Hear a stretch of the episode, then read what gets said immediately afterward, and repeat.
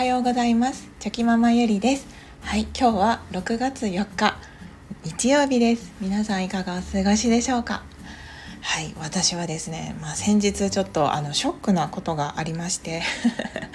何がショックだったのかと言いますと、まあ、息子が、ま、ちょっとね小さな嘘を私についた。というあそうことがあってそれがとても、はい、ショックでした。でまああのここで事実と感情を分けて考えるという、まあ、考え方で、えーと、いろいろと物事を掘り下げて、はい、考えてみましたのでそんなお話をしたいと思います。本当にあのゆるゆるお付き合いいただけると嬉しいです。はい、ではですね今日はあのその息子がついた嘘に対して私がどう感じたのかえー、そしてその事実と感情を一旦冷静に客観的に見てその後どうしていったのかというお話なんですけれども。あのー、まあ小さな嘘と言ってもですね本当にまあ些細なことなんですけれども、えー、息子が長男の、えー、と小学校3年生の長男がですね、まあ、宿題をこうやってるんですけれども毎日。はい。で我が家のルールではですね帰ってきておやつを食べてまずは宿題をして、えーと、それから遊ぼうねっていう感じで最初に決めていたルールがあったんですけれども。でもまあその何ずっとこうねいろいろ宿題をすぐにやったりやらなかったり時間がかかったりと今まで本当にいろんな彼の様子を見てきてでいろんな試行錯誤をしていてですね、まあ、最終的にやっぱりその自分の意思で自分でコントロール権を持って彼に宿題をやっていってほしいなっていう思いがありまして、まあ、私に宿題をしないといけないよって言われてるからやるんじゃなくって自分の意思でやってるんだということをちゃんとしたいなと思っててでまあどうすればできるかっていうことをまあちょくちょく話し合いしながらですね。ここ最近ではとりあえず帰ってきてちょこっと遊んでそれから彼の中で、まあ、何時からあの宿題をやるわっていう感じでですねあ言っていたのでまあそうやって言うんだったらじゃあやってみてっていう感じで、はい、今のところ来ていたんですね。はい、でまあそれで様子を見てたんです。でただそう言ってもですねやはり子供ですし遊びたい気持ちもありますのであともうちょっとずれるとかまあそのぴったりその時間に始めるっていうことがいつもではなかったんですよね。やったりちょっとかなり遅れてから慌ててやり始めたりとか、まあ、ただ最終的には一応やることはできていたのでまあまあいいのかなとは思ってたんですけどでもその中でもね細かいことを言えば結構ねその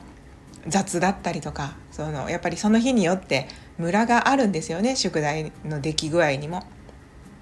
まあでもそこはもう私が言うところではないのかなって思ってですね、まあ、あまりにもひどかったら多少はねちょっと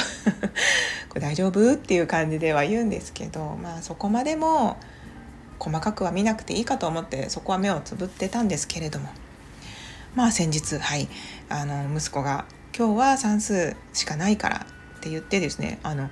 あよかったねって言ってたんですね。宿題少なくてよかったじゃんとか言って言いながら言ってたのになんか今日はちょっと2階でやってきますとか言っていつもはリビングでする長男なんですけどなんかその日は急に2階でやるって言い出してあなんか変だなって思ったんですけどもう2階に上がったなと思ったら本当に数分して「もうできたわ」って言って降りてきたんですね。でなんかまあ長男は算数は得意なのでまあその時間で降りてくるのは別にないっちゃあななくはないのでとは思ったんですけどやっぱりその毎日彼を観察しているとあ多分今のは嘘だなっていうことがやっぱ分かりますよね親だったら。分かるんですよね。やっぱり子供なので嘘もつききれてないというか、はい、仕草とかでね嘘ついたっていうのが分かったんですよね。私もその彼を信じてですねまあ、まあいいやと思って様子を見ればよかったんですけどそれがですね実は以前にも何回かあったんですよね。でもその時はもうもうしょうがないかって、まあ、学校で先生に怒られて反省した反省したり自分であやらなきゃダメだなと思ってこうやってないことを反省しないと分かんないからまあいいかって思ってずっとほまあそっと見守ってたんですけど。でもやっぱりさすがにさっきのは堂々ともうね宿題やってくるって言って上がってもうできましたって言って降りてきたんですけど明らかにやってないんですね。はい、なのでうーんどうしようかなどうしようかなって迷ってもうやっぱりやっぱりちょっともうここは何回か癖になってるから注意しようかなと思ってで一応その確認のためにさりげなく算数のノートを見たらやっぱり何もない状態だったんですよね。でも私はですね何が嫌だったのかというと宿題をやっていなかったことは別に良かったんですね私の中では。ただ嘘をつかれたっていうことがとてもショックでした。でまずその事実息子が宿題をやったと言っていたけどやってなかったという事実に対してですね私の感情がどう動いたのかというととにかく嫌だったし悲しかったしちょっとね怒怒りの感情というかなんで私に嘘ついたんだっていう感情がまずは出てきました。でその時にあなんか客観的にちょっと事実と感情を切り離して考えてみようと思った時にですねやっぱりその私は嘘に対してとても敏感なんですよね。でそれはその今までの過去の経験があって自分の価値観がそう出来上がっているからこそ嘘に対してとてもこう嫌な気持ちになります。はい、でその過去にそういった経験があって人から嘘をつかれてとても嫌な思いをしたというもうとにかく心が傷ついたという経験があるのでやっぱその嘘をつかれているイコールなんかその自分のことを大切に思ってもらってないとかうんなんか信用してもらってないみたいな価値観がやっぱり私の中では染みついてしまってるんですよね。なのでそういった感情になったんだっってことをまずは自分で受け止めて、まあ、この事実に対して多分私と同じような感情になる方もいらっしゃればきっと何もその大したことないよって思う方もいらっしゃると思うんですよね。まあ、子供の小さな嘘だしとかまあまあよくあることじゃないかみたいな。だけど私は嫌だったっていうことなんですけど。でまあ、そう感じたんだってことをまずは受け止めてですね。そしてそうやって考えてるうちにちょっと冷静になれますので、まあ、あとはどうしていくかっていうことを自分の中で事実に対してどう対処していくのかっていうことを考えてですね。でやっぱりその嘘をつくことは良くないしうんなんか宿題をねやっぱりその家でやってこないといけないっていう一応決まったものがあるんだったらやっぱりそれはやらないといけないですし、うん、なんかその後ね息子にちゃんと、はい、話をしました。もう嘘をつかれたことがとにかく悲しかったと。であとはその、まあ、息子の話を聞いてみるとやっぱりこうね何人か宿題をやってこない子がやっぱりいるみたいででそういう子たちはその次の日の朝に学校が始まる前にですね授業が始まる前にこう空いてる時間でやってるみたいなんですよね。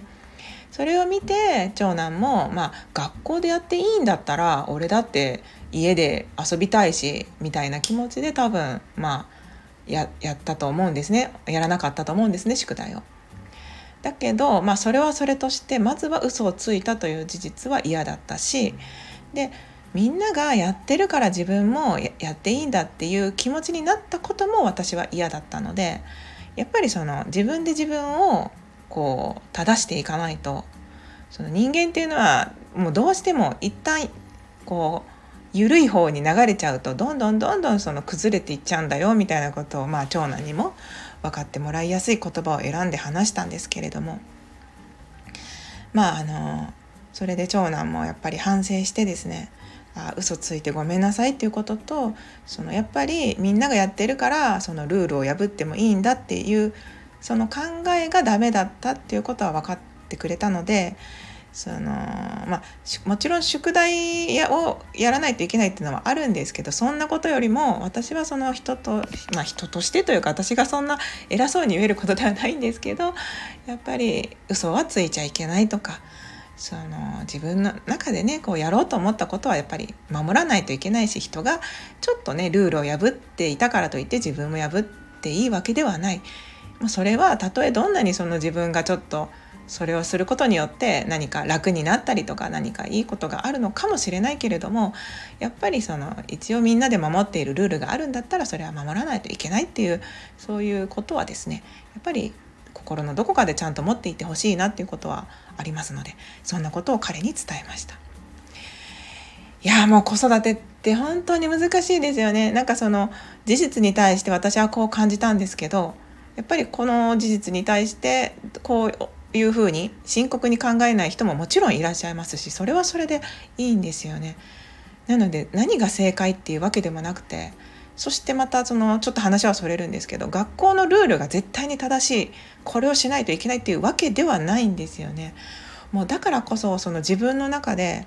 こうどのルール自分の子育てのルールとか自分の中でどうしていきたいかとかこう自分が子どもたちに伝えたいことは何なのかっていうことをやっぱり自分の頭で考えてですね誰かが出した答えではなくて自分が考えた答えでやっぱりそういうふうに子育てってこうやっていくしかないなっていうことを改めて、はい、思いました。まあ、自分にも責任を課してですね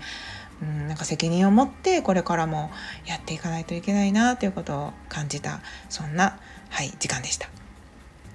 いやもうね難しいですね嘘はや言っちゃいけないよとかっていうのは昔から言ってきてはいるんですけどそれでもねこういうことってまあありますよね。まあ、人間なのでしょうがないっちゃしょうがないんですけれどもはい。まあ、あとはその宿題に対して彼が何を面倒くさいと感じているのかとかどういった時に面倒くさくてやりたくないのかとかそういったこともまあ一緒に掘り下げていってですね。で彼の中でどれが一番ベストなのかっていうことをまあ、掘り下げるお手伝いをしてあげることが、まあ、今の私にとってできることなのかなとも思いましたので、まあ、そんなこともね気をつけてやっていきたいなと思いました。はいすいません。ちょっとあの長くなってしまいましたので今日はここで終わりにしたいと思います。はい最後までお聴きくださいまして本当にありがとうございました。ではまた明日。